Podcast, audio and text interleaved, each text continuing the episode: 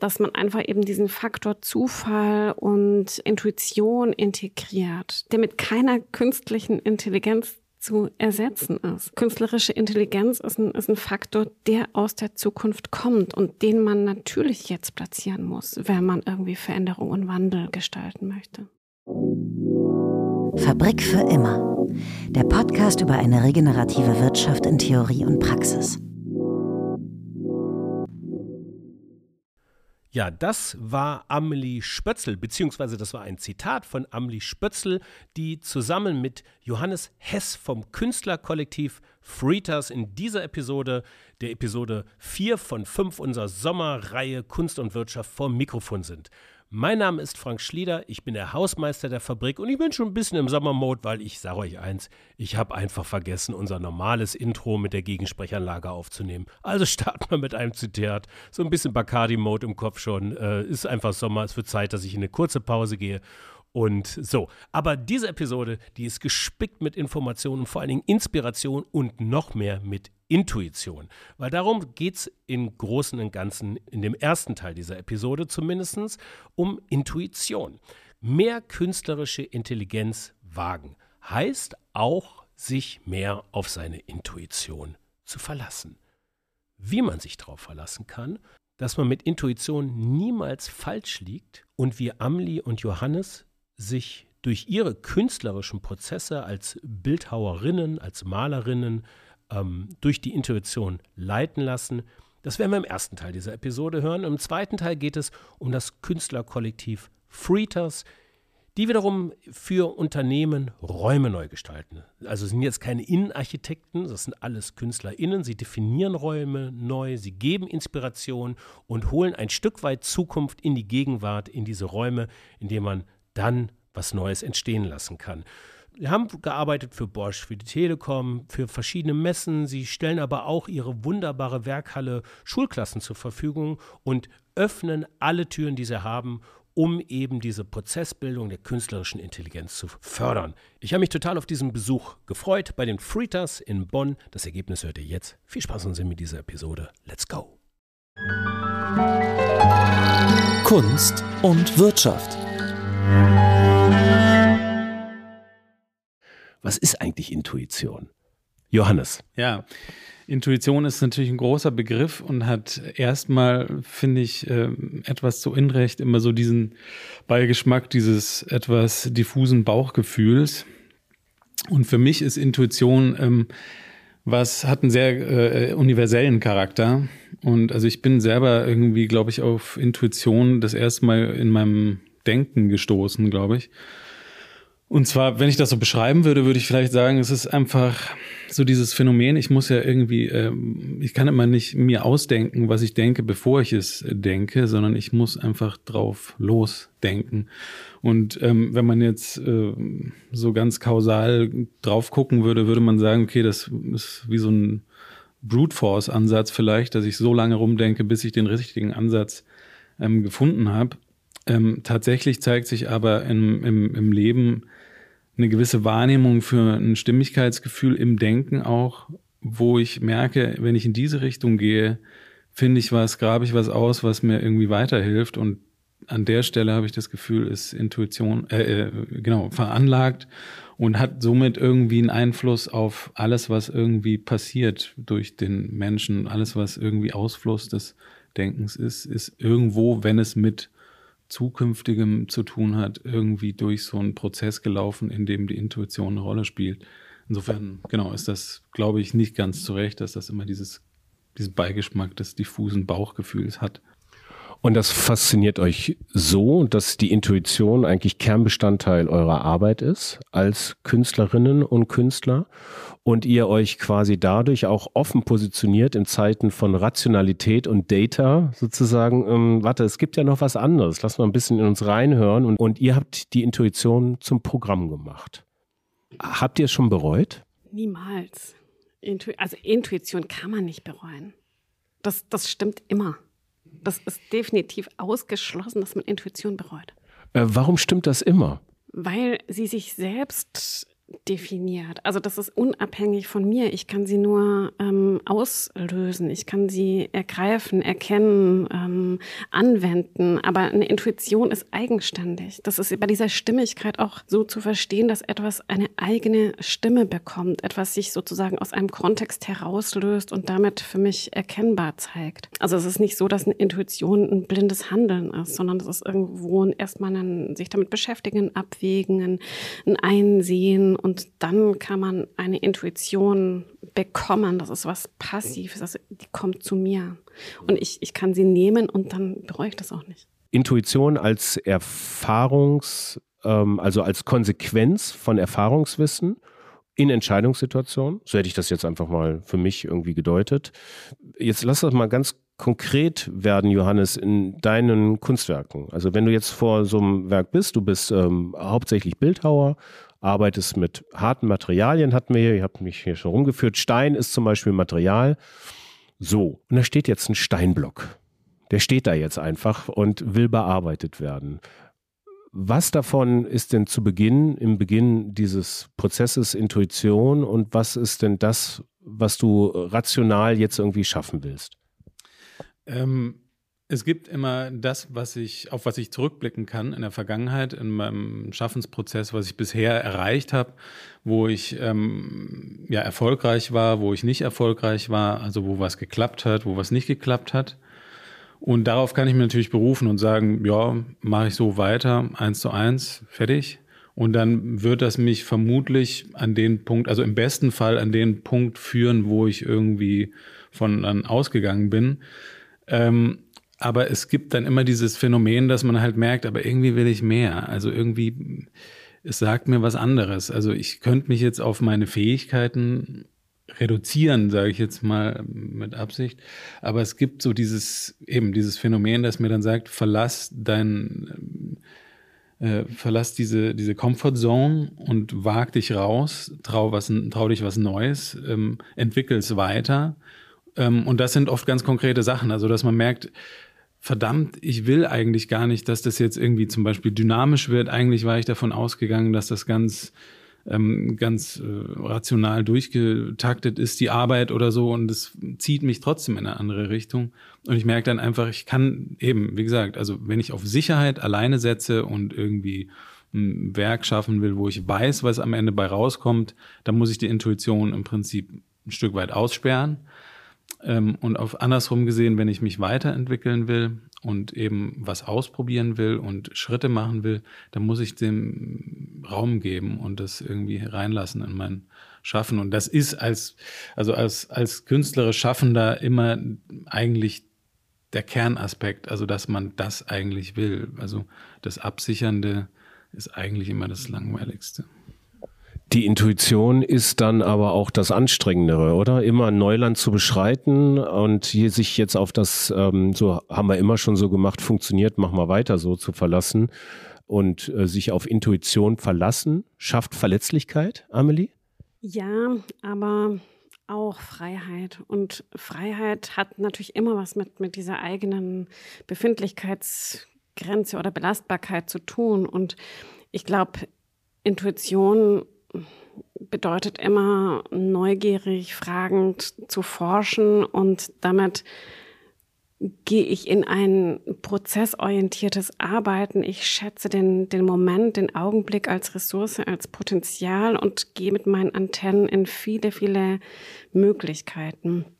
Und deswegen ist es also macht das vielleicht verletzbar, aber es ist auch ein Balancieren, was mir wahnsinnig viel aufzeigen kann. Und ich kann mich darauf verlassen. Also es ist prozessorientiertes Arbeiten führt zum Ergebnis. Ist es denn so, dass das auch beyond eurer künstlerischen Arbeit stattfindet? Die Intuition ähm, als Manifest quasi ist so drin in eurem System, dass ihr das in, äh, dass ihr das in allen möglichen Entscheidungssituationen habt, bis hin Supermarkt, äh, Regal, irgendwie, äh, ich brauche jetzt Dosentomaten. Wo, wozu greife ich? Oder wie kann ich mir das rein praktisch vorstellen? Leider ja. also es ist so ein bisschen, also auch um da nochmal anzuknüpfen, es ist halt, Intuition führt einen eben immer so ein bisschen in ein unsicheres Gewässer. Es ist schon so, aber es führt einen, es ist halt der Weg, der einen auch zur Selbstbestimmtheit führt, so würde ich das mal irgendwie nennen. Also weil es eben nicht eben definierte Bereiche absteckt, sondern eben neue setzt und die kann ich nur aus mir selber dann heraussetzen und dadurch ist es natürlich selbstbestimmt. Das ist natürlich genau, also wenn du jetzt fragst, äh, den Alltag, also gerade größere Entscheidungen oder so merke ich das dann immer deutlicher. Bei der Dosentomate ist es oft dann auch ein Kochrezept, was ich, also wieder eine bekanntes da, wo ich weiß, eine Pizza will ich jetzt machen und dann Genau. Aber äh, größere Entscheidungen ist das tatsächlich eine, spielt das eine, eine Rolle, wo ich das dann oft auch merke ähm, äh, und mich dann selber frage, wie kam ich eigentlich dazu, diese Entscheidungen zu treffen? Und natürlich habe ich meine rationalen Gründe dahinter auch, also die nicht irrelevant sind. Also auch wenn man intuitiv arbeitet, ist das nicht 100% nur Intuition, sondern man hat ja immer seine Werkzeuge, die man eben kennt und die man auch braucht. Auch wenn ich eben einen Pinsel in die Hand nehme, dann weiß ich schon, was passiert. Oder bis zu einem gewissen Punkt. Und insofern, ähm, genau, ist das auch immer so ein Abwägen, aber es ist tatsächlich so, dass das, also, dass ich oft äh, dann eben da stelle, da stehe und irgendwie ein bisschen schwimme mit großen Entscheidungen, im, im, gerade mit großen Entscheidungen im, im Privaten und dann merke, also vieles hast du auch da wieder wie ein Künstler entschieden. Du Heinrich, hättest du das rational gemacht, wäre es sicherer gewesen. So ist es wieder Risiko und ähm, so. Aber es ist eben, genau, es bringt eben dann auch das Potenzial zu Entwicklungsschritten eher mit sich, als wenn man es anders machen würde, glaube ich. Also ihr habt ja auch noch keine schlechten Erfahrungen mit der Intuition gehabt, weil das geht ja gar nicht, Amelie. Das kann man nicht machen. Wie lässt sich denn, ähm, wie, wie lässt sich denn Intuition trainieren? Also das ist also für Leute, die sagen so, ich muss jetzt mal so ein bisschen raus, jetzt diese ganze Ergebnissachen, ich weiß, also Beispiel, äh, wir fahren äh, in Sommerurlaub jetzt äh, dann irgendwie nach Südtirol und äh, statistisch gesehen ist es da in der Jahreszeit äh, herzlich wenig an Niederschlägen zu sehen, es ist immer schön warm und so, da kann man ganz gut bleiben, dann fährst du runter und auf einmal regnet es und die Ratio setzt aus. Hätte mich die, hätte mich die Intuition davor bewahrt, wenn ich es nur oft genug trainiert hätte? Ich glaube, die Intuition hätte dich bewahrt, das zu bereuen, weil du jeden einzelnen Schritt als Potenzial begreifen kannst, der dich wieder ein Stückchen weiterbringt. Und dann würdest du sagen, ah, jetzt regnet es. Ah, okay. Wie kann ich damit arbeiten? Was eröffnet mir das? Es ist, es ist kein Ende.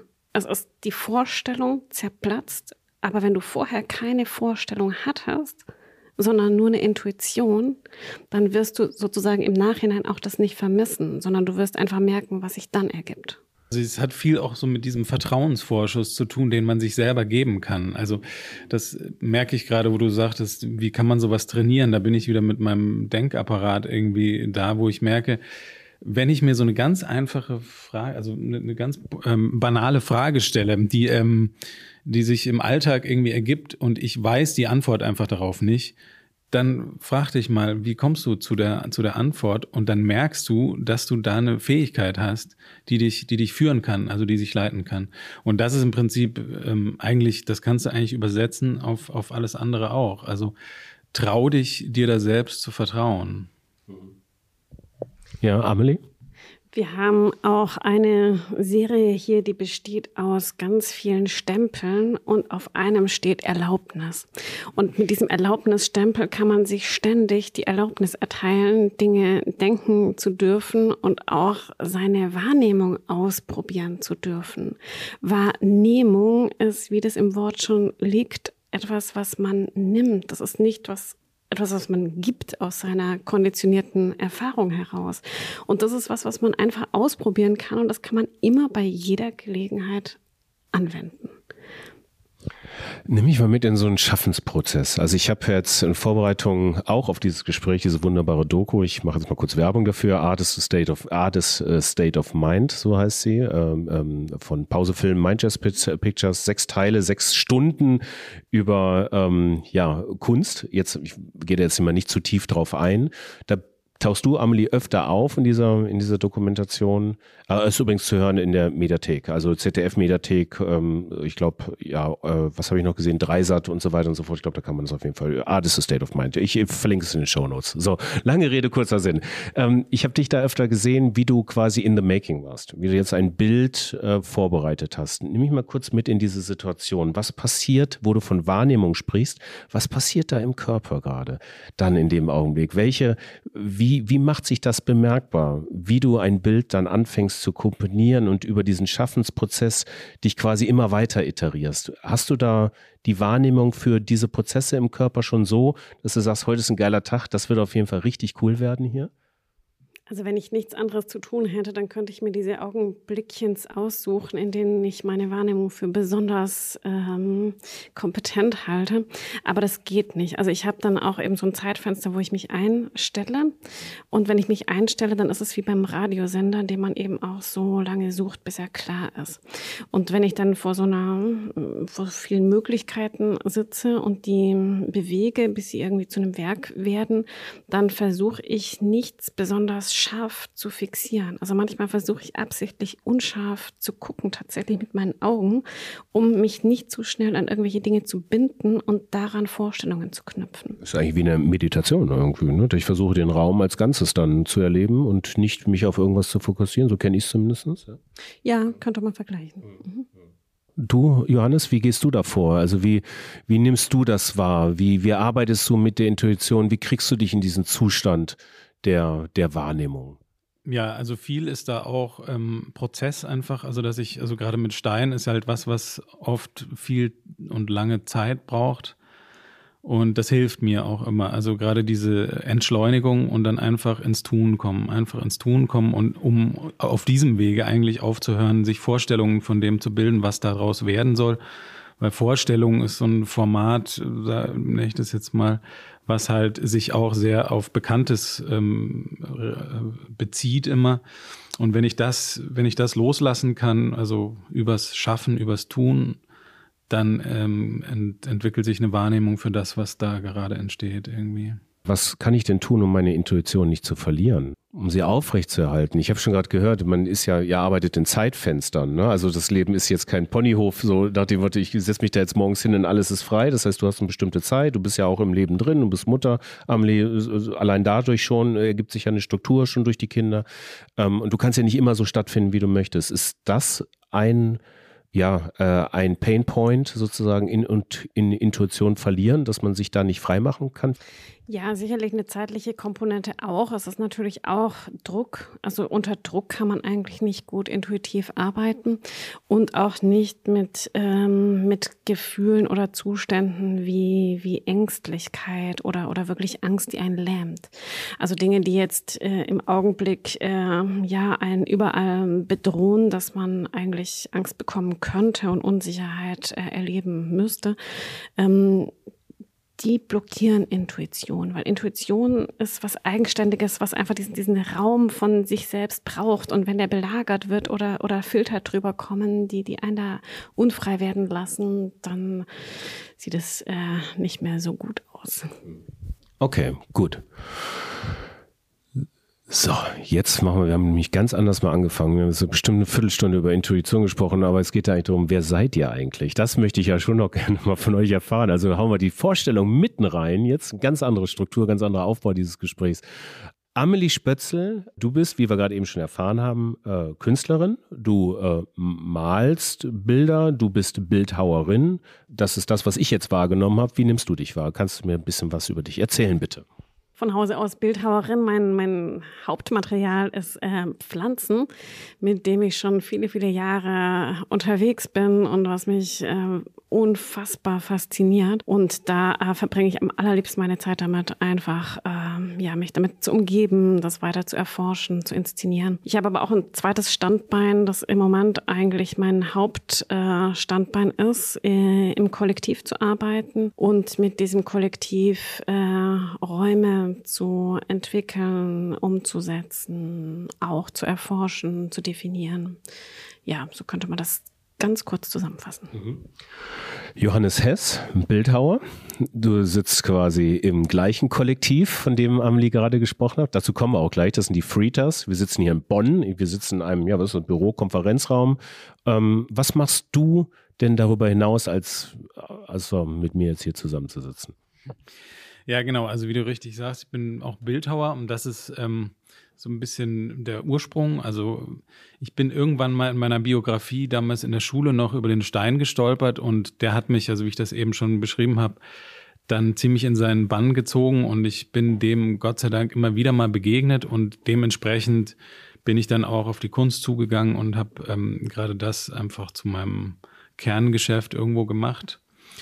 Ähm, was sich parallel einfach entwickelt hat, war so dieser gesellschaftliche Aspekt der Kunst, also diese Inhaltlichkeit, die ich immer erlebe, wenn ich dann eben am Stein arbeite, in meinen Prozessen stehe, habe ich immer als unglaublich relevant für die Gesellschaft empfunden und erlebt und auch in der Kunstgeschichte ja immer beobachtet. Ähm, und das war so ein Aspekt, wenn ich dann irgendwie monatelang tatsächlich im Steinbruch stand, habe ich gemerkt, dass, dass ich das, also dass das eine Komponente ist, die ich irgendwie auch noch gerne ausbauen würde. Und ähm, da kam dieses Künstlerkollektiv einfach ähm, wie gerufen. Und ich habe also auch im Studium damals schon über die Studentenvertretung einfach viele, also so Führungsfragen zum Beispiel bewegt und die eigentlich künstlerisch bearbeitet die ganze Zeit. Und das ist so diese andere Komponente. Also auf der einen Seite dieser, dieser Stein, dieses monumentale Material und auf der anderen Seite diese Sozialaspekt, die mich irgendwie ja, also die so meinen Schaffensbereich ausmachen, würde ich vielleicht sagen. Steine und Pflanzen, also irgendwie doch ganz weit auseinander und doch ganz nah zueinander. Welcher Stein ist so der coolste? Ist das so der, ähm, der Eifler Schieferstein, äh, der Kalkstein hier aus dem Siebengebirge, wo der Kölner Dom mitgebaut wird, oder ist das der Carrara-Marmor, so das, das ganz harte Gestein? Also jeder Stein hat seine eigene Qualität, aber ich bin, ich bin verankert beim norwegischen Labrador oder Lavikit, wie er heißt. Also das ist ein, das ist ein Hartgestein, setzt sich ähnlich zusammen wie Granit, hat nur viel größere Kristalle und also weil er so viele Kristalle hat, also da könnte ich jetzt äh, stundenlang erzählen, aber hat er sehr, sehr viele, ähm, hat also sehr starken Charakter, würde ich das einfach mal so nennen und dementsprechend äh, viel Raum für Inspiration und Intuition an der Stelle immer für mich geboten. Und, und deine Lieferkette ist dann also Schiff Norwegen äh, rüber über, über den Teich, äh, ab in den LKW hier nach Bonn oder so, so einfach? Ja, so in der Art. Also tatsächlich ist eher so, dass man dann ähm, halt zum Stein fährt. Also ich habe viel, viel Zeit im Steinbruch in Norwegen verbracht, aber tatsächlich steht auch ein großes Stück hier vor der Tür und das funktioniert natürlich genau mit dem LKW und äh, viel Zeit und leider auch ein bisschen viel Geld manchmal. Ja. ja. Amli, was ist deine Lieblingspflanze? Mit welcher Pflanze kann man gestalterisch am besten arbeiten? Also meine, meine äh, Lieblingspflanze insofern, weil sie sehr, sehr viel Aufmerksamkeit fordert, das ist die Brombeere. Weil die Brombeere hier in der Gegend irre dominiert. Also wirklich äh, Waldrand, Wiesen, überall, Gärten natürlich auch, äh, ist die Brombeere präsent. Und ich äh, mag sie wahnsinnig, weil die Zahl 5 darin so äh, konsequent ausgeführt ist. Die Zahl 5? Ja, genau. Nämlich im, in, in der Blattform, in den Blütenkelchen, in den Blütenblättern, in den Staubgefäßen. Überall ist die fünf und zwar sehr, sehr sicher. Also es gibt da fast keine Mut Mutation. Ich habe noch nie eine gesehen, wo eine Brombeerblüte mit sechs Blättern auftaucht oder so. Und auch in dem, in dem Stiel, in der Ranke, wenn man die durchschneidet, ist der Fünfstern präsent. Und aus diesen Ranken habe ich äh, Arbeiten gemacht mit 7000 Stück, wo einfach diese Fläche dieser fünf Sterne addiert ist und geschliffen, sodass ein Aspekt ähm, hervortritt aus der Pflanze, aus ihrer Organisation.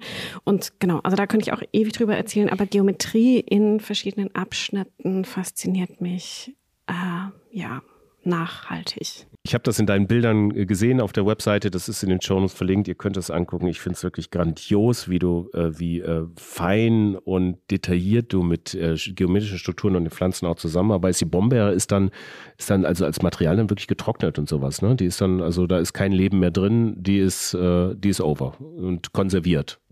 Ja, genau. Die ist, die ist durch. Die ist durch, die ist durch, ja. Durch soll aber quasi das Kollektiv noch gar nicht sein. Ähm, und das ist so der nächste Block, ähm, der mich in diesem Fall interessiert. Wir haben es gerade schon angesprochen. Ihr funktioniert als Künstlerkollektiv. Ihr seid eine eingetragene Genossenschaft, eine EG, ähm, auch rechtlich. Johannes, du hast dich da hervorgetan. Warum macht man das? Warum, warum dann direkt als Genossenschaft und nicht so als freier Verbund freischaffender KünstlerInnen?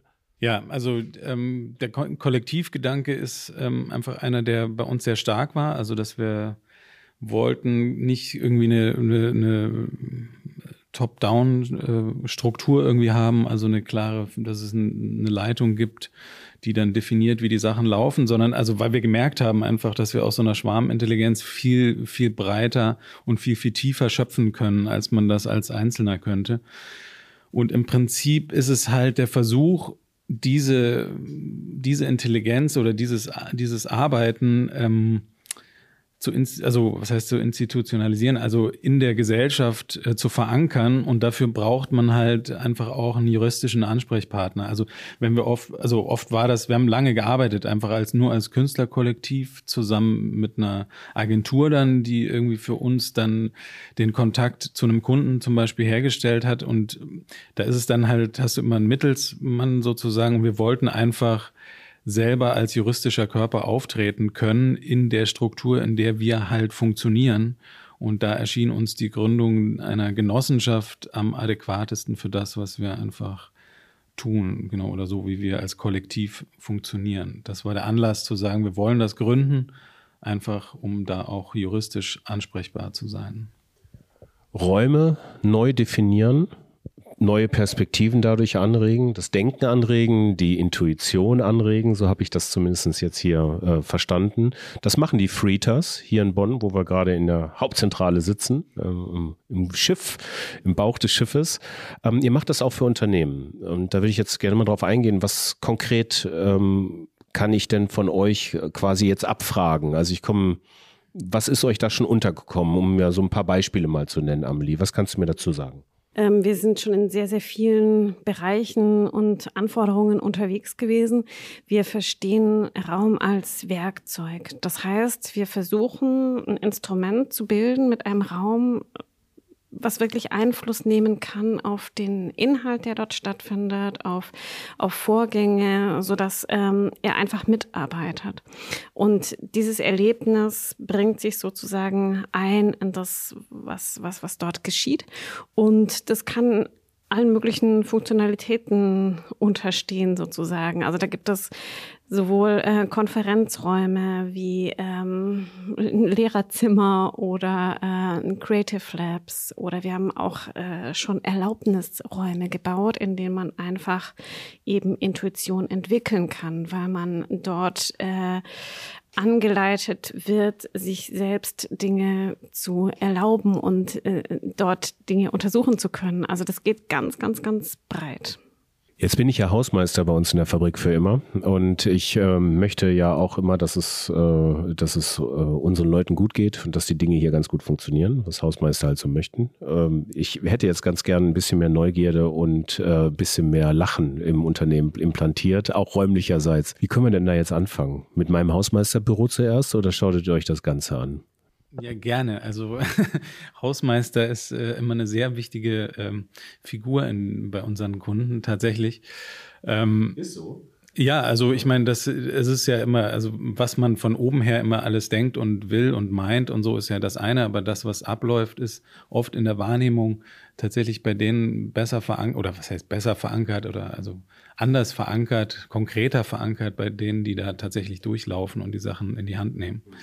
Ähm, genau, aber das, also um das auch ein bisschen noch zu ergänzen, aus meiner Perspektive wäre das so, dass man ähm, dass wir da quasi gucken kommen. Also auch da wieder dieses Wahrnehmungsthema, das ist einfach eine große Grundlage, um zu sehen, was ist da tatsächlich vorhanden. Also physisch der Raum, aber auch eben jetzt, wo du sagst, Humor, also ist das was, was, äh, oder inwiefern ähm, ist da ein Mangel oder was?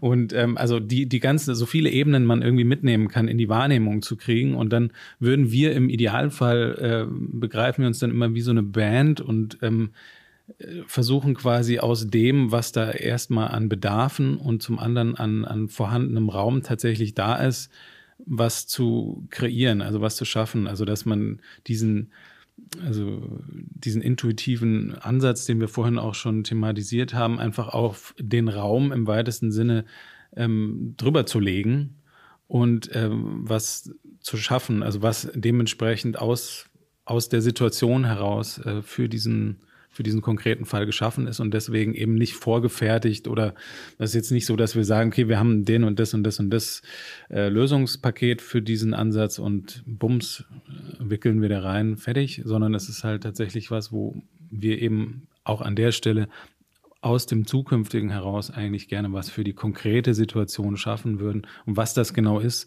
kann ich dir dementsprechend im Moment auch gar nicht sagen. Sozusagen. Gehen wir nochmal durch. Amelie, du wolltest was sagen, ne? Ja, genau, weil das wirklich ein wesentliches ähm, Merkmal ist, dass wir keinen Katalog haben, in dem man sich Räume aussuchen kann oder, oder bestimmte Stichworte sozusagen ähm, bestellen, sondern ähm, wir treffen Entscheidungen im Prozess unterwegs. Deswegen ist es immer auch für diejenigen, die mit uns arbeiten, ein besonderes Erlebnis, weil sie eben vorher nicht wissen, was nachher zu sehen sein wird. Aber dafür ist es einzigartig und passgenau eben auch ein Stück weit schon vorgegriffen, weil wir gehen natürlich in, mit dieser Intuition auch ein Stück weit in die Zukunft. Das heißt, manchmal ist es so, dass die Mitarbeiter oder Menschen oder Gruppen dann auch erst reinwachsen. Das könnte ja der eine anderen, dem einen oder anderen auch Angst machen, nicht zu wissen, was da auf sie zukommt. Also inwieweit verträgt sich ähm, künstlerische Freiheit mit Auftragsarbeit? Also großer Punkt bei uns auf jeden Fall. Also es ist, ähm, was wir jetzt vorhin auch besprochen hatten, im Privaten ist natürlich, da kommt die wirtschaftliche Komponente für uns als Künstlerkollektiv äh, natürlich zum Tragen und natürlich für den Auftraggeber genauso. Also der muss ja dann in der Immobilie leben oder in den Räumen und das ist schon ein wesentlicher äh, Bestandteil, dass wir immer auf ähm, in einen Modus mit dem Kunden kommen müssen, wo wir uns gegenseitig vertrauen, weil Vertrauensvorschüsse sind einfach die Grundlage für uns. Und ähm, wenn wir merken, dass das nicht funktioniert, weil einfach ein, ein Absicherungsnot zu groß ist oder sowas, dann muss man eben gucken, wie man damit umgeht. Wir können natürlich auch einfach Stühle bauen.